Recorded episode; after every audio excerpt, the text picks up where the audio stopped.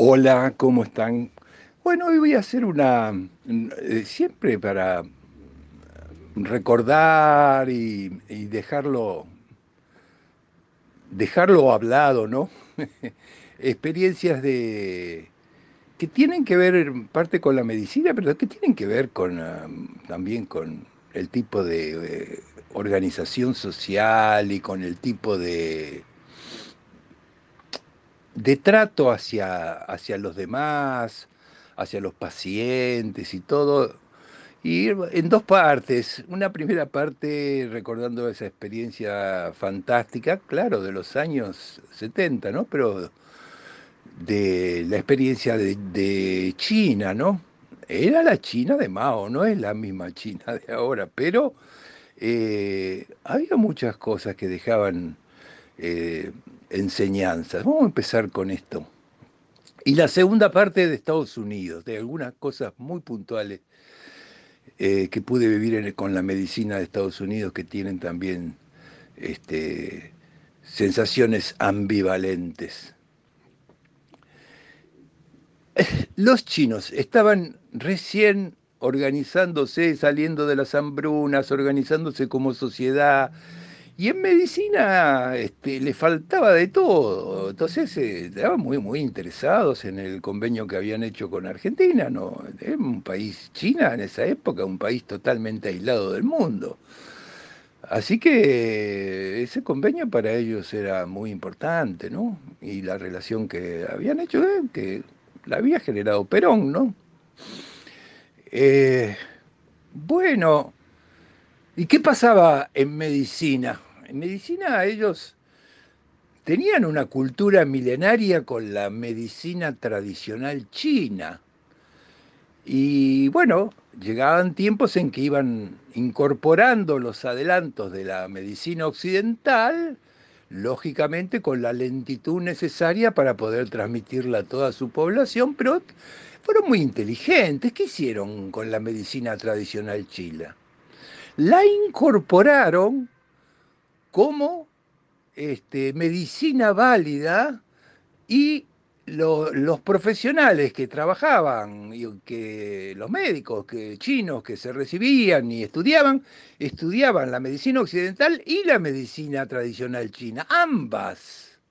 ¿eh? Eso que habían desarrollado con una cultura milenaria y la fueron y la seguían perfeccionando y la seguían adaptando y eh, creo que en ese aspecto muy, muy sabio por parte de ellos, ¿no?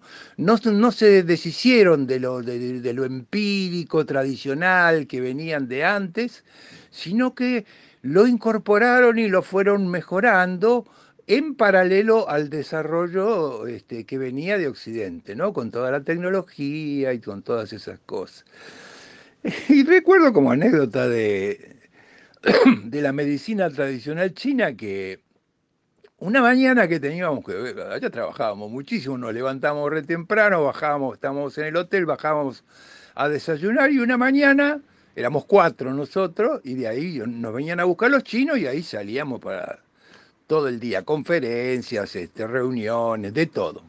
Medicina y política, las dos cosas. Y una mañana bajamos a desayunar y bajamos tres, Liota no baja, se queda en la, habitación, rarísimo, porque el tipo era, era, además de ser el jefe, era puntual, tipo, qué sé yo, ascético, bueno, no sé. Eh, no bajaba, no bajaba, bueno, mm, nos preocupamos todos, subimos a golpearle la puerta de la habitación que le, que le había pasado. Y bueno, entonces dice, eh, pasen, entren, qué sé yo, estoy en la cama. Estaba, bueno, estaba en la cama y estaba con un poco de fiebre y, un cuadro mm, este, con rinitis y un, cuadro de tipo gripal. Y entonces no tienen un, un antipirético este, para bajar la temperatura. Bueno, nosotros no teníamos, bueno, los chinos que estaban ahí con nosotros empezaron enseguida con sus reverencias y con sus cosas, dijeron, quédese tranquilo, no usted está en China, estamos en China y ya lo vamos a curar inmediatamente. Ay, no, dijo Liota. bueno, Cuestión que en cuestión de, de, no sé, minutos, aparecieron con unos brebajes enormes, no sé, de hierbas, de cosas así tradicionales chinas y entraron a la habitación. Yo estaba presente en la habitación de Liota, haciéndole el aguante, estaba ahí con fiebre, se sentía mal, estaba solo. Y yendo lo vio, Domingo dijo, no, este, no, yo me voy a poner bien enseguida, denme 24 horas, estoy en reposo y después ya, este, no, de ninguna manera usted está en China, tiene que tomar esto, tiene que tomar. Idiota que no, y los chinos que sí, y ahí estabas en China. tuvo que tomar, parecía que le estaban haciendo una enema al pobre Eliota. La cara que ponía no podía, bueno, ya está, no, no, a todo lo tiene que tomar. Bueno, le hicieron tomar eso, bueno, no sé, no sé cómo, cómo pudo tomarlo el doctor. Este, conclusión, bueno, le dieron todo eso y lo dejaron en reposo en cama, obviamente, y bueno, salimos los otros tres a hacer las actividades sin sin el, el, jefe, digamos. Bueno, y a la mañana siguiente le tocó una nueva dosis de eso que ya. Esa se lo tenían que poner medio con un chaleco de fuerza. Bueno, se la mandaron, no sé, pero esos cuadros gripales que tardan unos días en irse. Al día siguiente estaba trabajando, no tenía ni una secreción, no tenía nada. No sé, algo tenía esa medicina tradicional china que llegaba a donde tenía que llegar. Bueno, es una anécdota nomás. Este, finalmente el doctor agradecido ¿eh? a la milenaria medicina tradicional china. La otra cosa impresionante que que vimos en la época ahí también fue eh, lo que hacían con la acupuntura. Con la acupuntura, bueno, para el tratamiento del dolor ni que hablar, pero ellos que estaban con dificultades para la adquisición de drogas y de muchas cosas, empezaban, estaban aplicando acupuntura como anestesia, lo cual es una cosa bastante brava, ¿no? Y tuvimos la oportunidad de ir a ver cirugías que estaban, porque ellos nos invitaron para que fuéramos a ver. Pacientes que estaban operando de, no sé, uno le estaban haciendo una gastrectomía, le estaban sacando el estómago y el paciente no tenía ninguna droga, estaba con acupuntura despierto, completamente despierto y hablando. Tal es así que cuando ingresamos al quirófano, este, el paciente eh, que tenía eh, todo el abdomen abierto y la característica, claro, la acupuntura te saca absolutamente el dolor, pero no es relajante muscular. Entonces, los médicos chinos que estaban operando estaban entre dos, hacían fuerza porque las vísceras se le venían encima. Claro, no hay relajación muscular. Pero bueno, así todo lo operaba y el paciente despierto. Y, entonces íbamos a la cabecera, eh, que veíamos que el paciente nos hacía gestos y qué sé yo. Y en, chino, obviamente, nos hablaba y hablaba. Eh, a ver, ¿no puede traducir qué está diciendo este, este eh, pobre chino con la panza abierta que nos está hablando los extranjeros argentinos que estamos ahí? Bueno, y todo un speech, un discursito tenía que seguramente se lo habían dado, pero decía, bienvenido a los médicos argentinos que vinieron a ayudar este, a los médicos chinos y que están presenciando ahora mi cirugía. y él tenía, podía distinguir víscera con, víscera lo que le estaban haciendo. ¿eh? impresionante. Y después pasamos también a otros quirófanos, estaban operando de tórax, no sé si, no recuerdo si era pulmón que estaban operando. También así, el paciente hablando, este, totalmente despierto. Yo no sé, este, eran chinos, obviamente, ¿no? Pero yo les puedo asegurar que no, no, en la facie no se les veía un gesto de dolor ¿eh? una, una mueca o algo que indicara que lo que les estaba pasando, ¿no? Y uno tenía abierto el abdomen, el otro tenía abierto el tórax y un montón de tipos trabajando adentro. Bueno, qué cosa, ¿no? Eh, los chinos, una cosa muy, muy, muy particular. Pero cómo aprovechaban eso, y después vuelvo a los chinos cuando vinieron a Argentina, pero también recuerdo también la experiencia que nos llevaban a, nos llevaban a todos lados, no sé un día nos llevaron, ellos, no me acuerdo cómo se llamaban las unidades eh, que ellos habían montado para la organización de los campesinos, que era eh, fundamental, porque la mayoría eran campesinos. Y bueno, y los tenían, eh, habían armado, es decir, vos veías, salías eh, dentro de las mismas ciudades, si había un pedacito de lugar, un pedacito de tierra, de algo, eso estaba cultivado. Estaba cultivado, no había una cosa no, no ibas con, con, el auto haciendo recorrido, no había un lugar que no estuviera cultivado, ¿no? Y, ¿saben qué porcentaje de, de, la tierra total de esa China grande es cultivable? El 14%. Y con eso tenían que comer todos los chinos, miren si le daban duro. Bueno, cuando fuimos a pasar el día con los campesinos, qué, qué experiencia, qué gente, ¿no? hiper sencilla, y nos llevaban, nos mostraban todas las tareas que hacían en el día. Pasamos el día, nos llevaron a comer a las casas donde ellos vivían, los vimos cocinar. Claro, no eran las mismas comidas que nos daban en los hoteles y que eran comidas que hacían ahí en el campo, inclusive eh, comida china, obviamente, pero no sé, para, para, para, para mi gusto, con un contenido graso extremadamente alto que yo no estaba acostumbrado, así que prácticamente no la podía digerir. Yo me comía el arroz, que el arroz siempre era riquísimo en China. Pero bueno, compartías con los campesinos, ¿no? Traductor mediante y todo, este, una experiencia impresionante. Bueno, decía que después, pasado un poquito los años de plomo, este, los chinos siguieron viniendo este, a Argentina y algunos se quedaban meses y otros se quedaban años. Y uno de los que vino era uno que venía a perfeccionarse en anestesia, pero que era un maestro de la acupuntura. Ese estuvo casi un año, el doctor Chen. Y me acuerdo que en todo el hospital durante ese tiempo tipo médico o enfermero o cualquiera que tenía un dolor de cualquier índole, dolor lumbar, de la columna, de las cervicales, de las articulaciones, de lo que se te ocurriera, venía este chino con la acupuntura y era impresionante. Se acababa el dolor, era, era, qué sé yo, era un mago con la acupuntura, ¿no? Y entonces tal es así que tan admirados estaban todos con, este, con lo que hacía este médico que el jefe de anestesia nuestro le dice, sí, ¿no te animas a hacer un caso sencillo, alguna cirugía sencilla o una anestesia con acupuntura acá?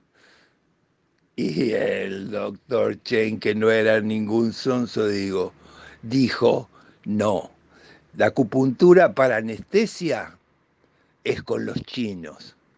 A ninguno que no sea chino le voy a hacer eso. Está bien, es con los chinos, ¿no? Se ve que hay que tener una postura y algo que con mucho criterio este doctor Chen no se, no se atrevió nunca a hacerlo con uno, este, con un occidental. Pero bueno, fantástica la experiencia con los chinos, iban llegando, venían anestesistas, cardiólogos, cirujanos, de todo. Bueno, y el hecho que yo había estado allá, para ellos era, no sé, los que habíamos estado allá éramos como unos personajes para ellos, así que se relacionaban este, eran muy agradecidos y bueno, siempre estaban, estaban con nosotros, por más que hacían otras especialidades. Y bueno, eh, tenés que retribuir, entonces tendría que invitarlos a, almorzar a algún restaurante, alguna vez lo hacíamos así en forma grupal, pero bueno, yo, individualmente no podía este, estar llevando al restaurante. Entonces, bueno, también quería tener gestos, ¿no? De, de cariño, de amabilidad, entonces yo terminaba invitándolo invitándolos a cenar a mi casa. Entonces había planificado con mi mujer, ¿qué le, podemos cocinar que les guste a los chinos? Bueno, no sé de dónde sacó y empezó a cocinar y era, no sé, era un pelleto cortado en pedacitos chiquitos, no sé, con panceta tipo guiso, no me acuerdo, era una combinación de cosas, con cremas y cosas. El asunto que eran cuatro, creo que habían venido esa noche. Uy, se enloquecieron con esa comida que había hecho mi señora. Bueno, fue una cosa impresionante lo que les había gustado. No paraban, no paraban de alabar. Tal es así que después cada chino que venía le preparaba la misma comida. Y después cuando dejaron de venir los chinos, y mi mujer me preguntaba, ¿qué tenés ganas de comer? Y yo decía la comida de los chinos, porque a nosotros también nos gustaba. Qué experiencia esa con los chinos. Y, las cosas de la, eh, de la embajada china, este, eh, el embajador chino también nos tenía un...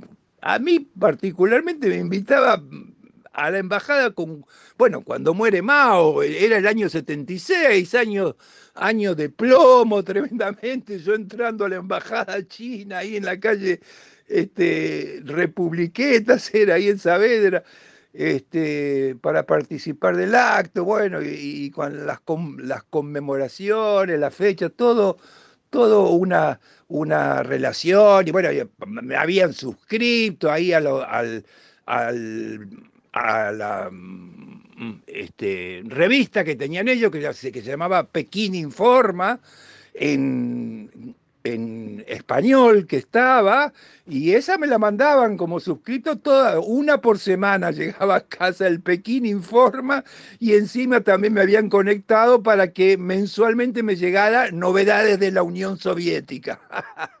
Así que yo no sé si el cartero, menos mal que no era amigo de los policías, de los porque durante todo el proceso seguía recibiendo todo eso. Pero una cosa que yo, eh, de los años de, plomo, digo, este, yo nunca quise quemar ni romper las cosas que traía, y menos las que había traído de China, que me había traído todo, este, pinturas, este, de Ho Chi Minh, de Lenin, bueno, de los que, de Mao, obviamente, el libro rojo, este, montones, este, novelas chinas, este, bueno, montones, montones de cosas y esas las tenía en la parte de atrás de la biblioteca, pero yo, es que sé yo, eran parte mía, estaban en una dictadura tremenda, pero eso era parte mía. Así que la parte de atrás de la biblioteca la conservé y las tengo. y las tengo. Bueno, que, qué linda experiencia que duró también con los años, porque como digo, después de los años de plomo siguieron los chinos y seguimos ahí hasta en los 80 también este, la relación con, con muchos de ellos, todos muy sencillos, este, muy, muy este, capaces para la especialidad que estaban haciendo y a ellos les sirvió mucho ese contacto con Argentina. Y todo finalmente se había generado en un acuerdo Perón-Mao, ¿no? Increíble, ¿no? Bueno, saludamos a los chinos y nos vamos a la otra parte, ¿no? Este, por suerte, ah, yo iba mucho a los congresos internacionales y obviamente charlaba con los colegas y a mí me habían dicho varios colegas norteamericanos, si vos querés ver buena tecnología en Estados Unidos, tenés que ver una cosa, no vayas a los grandes centros, andá a los centros universitarios, porque ahí es donde se hace bien la tecnología. Y tenía toda la razón. Y resulta que tenemos la suerte de hacer un convenio con el Hospital Italiano para adquirir este, mediante la compra de, de, tecnología, se hace un convenio que se extiende para la compra de corazones artificiales en esa época que no había nada acá en Argentina y que incluían eh, esa compra de corazones, era una inversión creo que como de 500 mil dólares, algo así, que él hacía la empresa que proveía y después el hospital le iba pagando toda la tecnología y los insumos que le iba comprando a la empresa, ¿no? Un acuerdo a largo plazo. Y fuimos entonces seis médicos, creo que éramos tres cardiólogos y tres este, cirujanos a hacer el entrenamiento que era indispensable para la, colocación, para que te dieran el, eh, la habilitación para colocar un, corazón artificial de la época este, a la Universidad de Columbia en Nueva York. Un entrenamiento feroz, pero en una universidad que la tenía re clara, eh, de una intensidad tremenda, estábamos todo el día, eh, actividades teóricas, actividades prácticas, cuando venía el momento del mediodía, que sería que como para comer algo, venía todos los días, siempre era lo mismo, un sanguchito de verdura. Y, pero mientras comía el sanguchito de verdura tenía que cerrar la boca porque eh, tenía que seguir hablando, porque no paraba, no paraba eso por el almuerzo, y seguía así todo el día. Fueron, no sé, siete días y después toda la parte experimental, donde había que poner, y tenían un ritmo, pero una nada, una eficacia para hacer las cosas y para transmitirlas. Y claro, muy entrenados, se dedicaban a eso también, no solo a colocar corazones artificiales, sino a enseñar. Era una escuela, era una escuela para colocación de corazón artificial, la Universidad de Columbia en Nueva York. Y bueno, este, me acuerdo que cuando estaba con la terrera, a mí me tocaba como cardiólogo junto con el doctor Omar, este, armar el corazón mientras los cirujanos estaban ahí este, invadiendo a las terneras y, y, el corazón venía totalmente desarmado, nos habían explicado mil veces, pero claro, uno este, no quiere equivocarse cuando está haciendo las cosas por primera vez, quiere poner la válvula biológica con el injerto, con este, este, eh, los ventrículos y todo lo que sea, entonces lo iba haciendo y se ve que iba a una velocidad no muy veloz porque no me quería equivocar, ¿no? Omar me decía, sí, mirá, y sí, y entre los dos iba y yo era el que lo hacía manualmente. Y entonces se ve que no, no iba al ritmo necesario y entonces eh, mi instructora norteamericana, la recuerdo bien, Linda se llamaba de nombre, Linda Monjero, excelente docente, este, se puso atrás mío con un respeto pero responsabilidad y me agarraba los antebrazos para que mis movimientos fueran más veloces, para que llegara al mismo resultado. Bueno, increíble ahí este, lo que nos transmitieron los norteamericanos ahí en la Universidad de eh, Columbia en Nueva York. Y yo había caído a Nueva York, creo que era, no sé, fin de noviembre, ya casi ya hacía mucho frío en Nueva York. Yo había ido con un saco, ¿no? Porque se suponía que, bueno, iba a hacer un curso, tenía que estar bien arreglado. Y mi abrigo era, un, había podido poner en la valija, era un impermeable de esos finitos que tenía, eso es lo que tenía. No podía andar en la calle, hacía 11 grados bajo cero, era una cosa de loco. Y entonces todos me veían que yo andaba tiritando por la calle y me dicen, anda a Macy, Macy, una, una torre de una, tienda de, ramos generales que estaba cerquita ahí de donde estábamos parando. Y me fui a, a, Macy y fui a buscar, yo no tenía plata. me fui y empecé a buscar las ofertas y así colgado, así como oferta, pero que no tenía nada que ver con los precios de las otras cosas. Y Macy se caracterizaba por tener ese tipo de ofertas así especiales, que un camperón, un camperón impresionante así para el abrigo, para la zona de mucho frío. 50 dólares. Bueno, 50 dólares. No sé qué años eso que lo compré. Bueno, Hoy la estoy usando. ¿eh? Con esa me fui a Ushuaia, a cualquier lugar del sur. Nada, ahí no entra nada. Bueno, bueno, se me, se me cambió la vida en Nueva York con eso. Pude ir al Central Park, pude estar, porque yo me, cuando terminó, cuando terminó de esa formación y que nos dieron el, el diploma, el certificado y acreditamos para el corazón artificial, los demás se volvían, pero yo me quedaba porque había recibido también una invitación para ir al centro más grande del mundo, que es la Cleveland Clinic en la ciudad de Cleveland, eh, donde había estado Favaloro, eh, justamente, ¿no? que se había transformado en esa época en el, centro de, de, mayor importancia en cirugía cardiovascular del mundo, pero un lugar privado, ya no era una universidad. Pero bueno, había un médico argentino que estaba haciendo ahí una beca, bueno, que después finalmente le fue bien y se quedó ahí, lo contrataron. Eh, y había conseguido, bueno, para poder ir a visitar, que no cualquiera entraba ahí, este, y ver lo que estaban haciendo. Pero, claro, medio me lo había anticipado los otros colegas. Bueno, voy, eh, entonces tenía que hacer un par de días más en Nueva York, que me tuve que alquilar un, hotel, un hotelito de, uno por uno y medio, porque los precios de los hoteles ya se había acabado, lo que teníamos de alojamiento pago. Todos se fueron, estaba, tenía que aguantar un par de días para que se cumpliera la fecha para ir a Cleveland. Bueno, ahí hay 100 dólares, ¿no? Lo que había podido conseguir, este, nada, apenas entraba ahí. Pero bueno, nada llego a Cleveland, claro, eh, hotel en, dentro de la clínica. Me reciben llenando toda la forma y todo. no entraba cualquiera ahí. Y vos estabas en un hotel que estaba adentro, digamos, el hotel estaba incluido con la clínica. Yo en Cleveland lo único que conocí fue la clínica.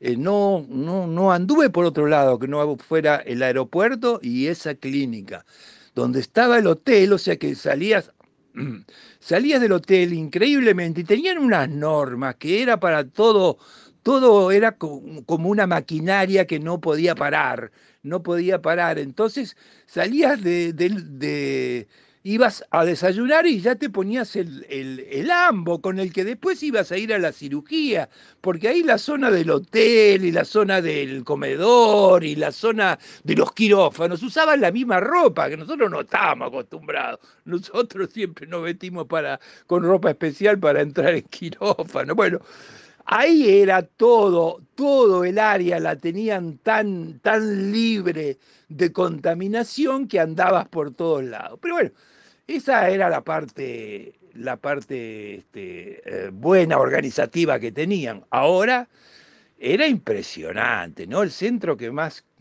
y además que tenía una influencia en todos los centros del mundo, lo que decían ahí y desarrollaban una técnica, salían todos después a replicarla en cualquier, en cualquier lugar. Y eh, ellos se guiaban por la eficacia, ellos necesitaban hacer mucha cantidad de casos. El cirujano principal, el doctor Cosgrove, que era tipo famoso y qué sé yo, empezaba a operar eh, y operaba en una mañana, no me acuerdo, siete u ocho pacientes. Pero entonces, ¿cómo hacían ellos? Fíjense en qué lugar quedaban los, los pacientes, ¿no?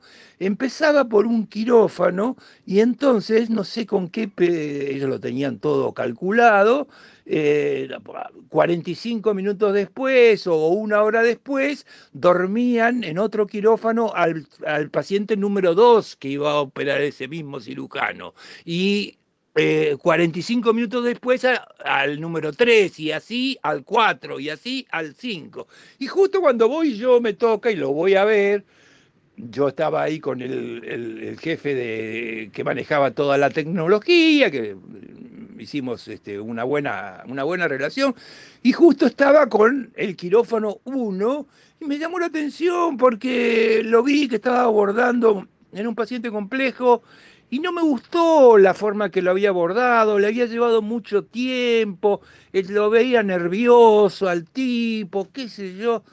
Me parece que no había agarrado el mejor rumbo para, para hacerlo, no sé por qué, porque no era un excelente cirujano, pero no sé por qué había tomado esa determinación, cuestión que cuando termina el, procedimiento, él tenía que estar ahí y pasar al otro quirófano.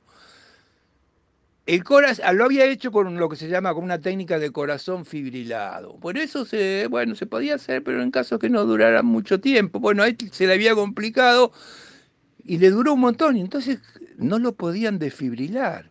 Y el tipo se entró a poner loco porque en los cinco quirófanos de al lado había tipos que estaban dormidos esperando que llegara él para operarlos.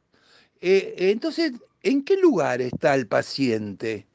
Si el tipo se complicó en el primero, entonces el tipo le agarró un ataque de locura, empezó a insultar, pero de una manera grosera, como si la culpa la tuviera el anestesista, el cardiólogo, se puso tan mal la cosa que yo me fui del quirófano, porque estaba el tipo como loco, no lo podían sacar de la fibrilación.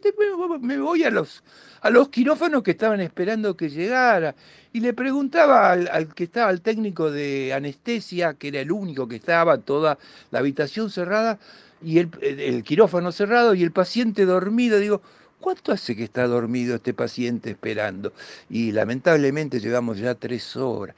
Tres horas de anestesia esperando que venga tu cirujano. Papá, ¿qué prioridad le estás dando a tu paciente?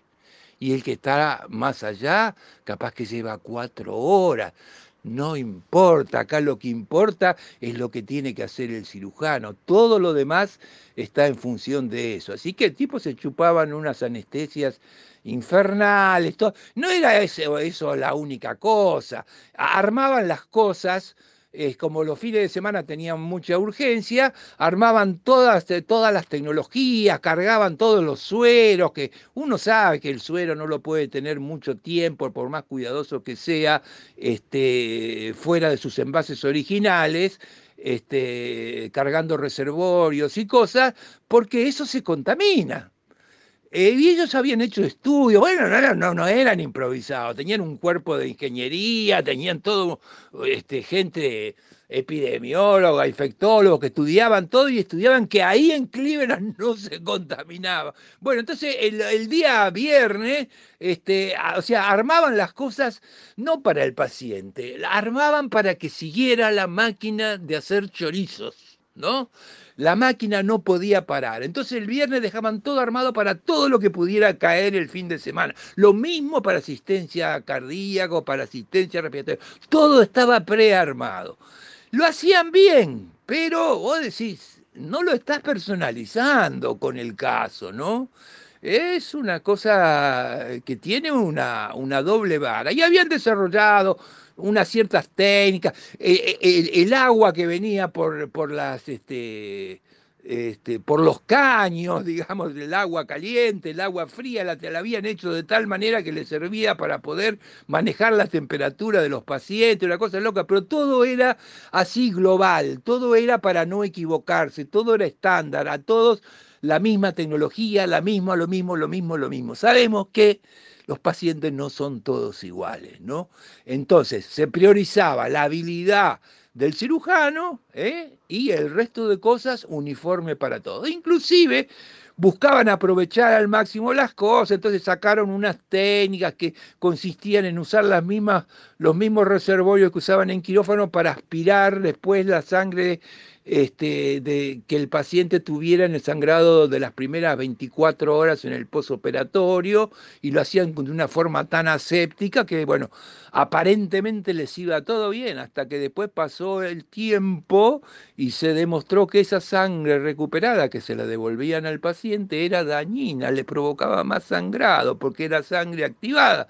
Pero durante años hicieron eso, ¿eh?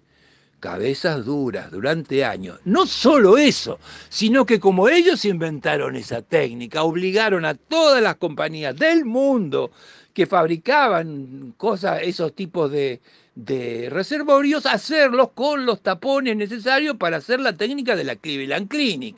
O sea que se empezó a usar con, en todo el mundo. Lo mismo pasó con un eh, vacío que usaron y que los ingenieros tenían una planta de ingenieros fantástico, pero resulta que no era lo mejor usar eso que ellos habían hecho. Les daba resultado porque podían masificar así las cosas. Y la medicina, aunque sea la cirugía, aunque hagas 50 casos por día, que eh, la mejor medicina es la que vos le das al paciente, ese, a ese paciente, lo mejor que tenés para darle. Y eso no se da en serie, se hace en forma individual a cada uno lo mejor. Eso es pensar en el paciente.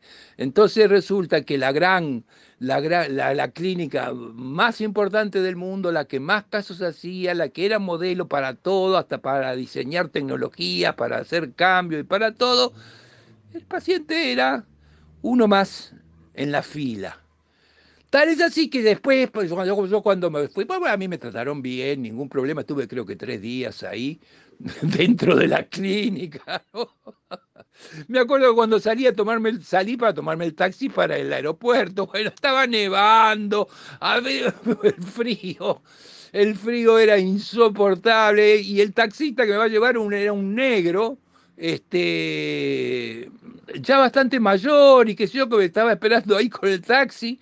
Y yo le comento, ¿eh? Qué, qué, qué, bien que se vino a vivir con acá con este clima, ¿no? Este, generalmente están más al sur, que el clima es mucho más benigno. Y el taxista se da vuelta y me dice, ¿usted cree que yo elegí venir acá?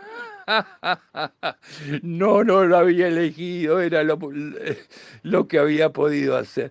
Pero bueno, tal es así que yo quedo en buena relación con el jefe de tecnología de Cleveland y en un, en un congreso nacional que hacemos acá en, en, Buenos Aires consigo que un laboratorio me lo invite y viene a dar una conferencia el que manejaba todas las tecnologías del centro más importante del mundo. Y cuando da la conferencia con todos nuestros colegas acá, él había traído todo escrito, lo que hacía y que yo le entramos a hacer preguntas, lo hicimos de goma lo hicimos de goma porque no tenía una razón para justificar por qué era todo estándar y por qué no se podía aplicar lo que más convenía para cada paciente. Bueno, así que a veces el primer mundo y la alta tecnología tenés que ver. Si lo haces con un concepto universitario, docente, estás en la gloria. Si lo haces con un concepto comercial, puramente especulativo y para ganar dinero, y bueno, ahí tu paciente no va a ser más tu paciente, va a ser tu cliente. ¿eh? Y, a tu cliente, bueno, y vas a tratar de hacer este, lo mejor, pero no va a dejar de ser tu cliente. Yo me quedo con tratar a los pacientes. Bueno, son anécdotas de distintas partes del mundo. Lo dejo ahí.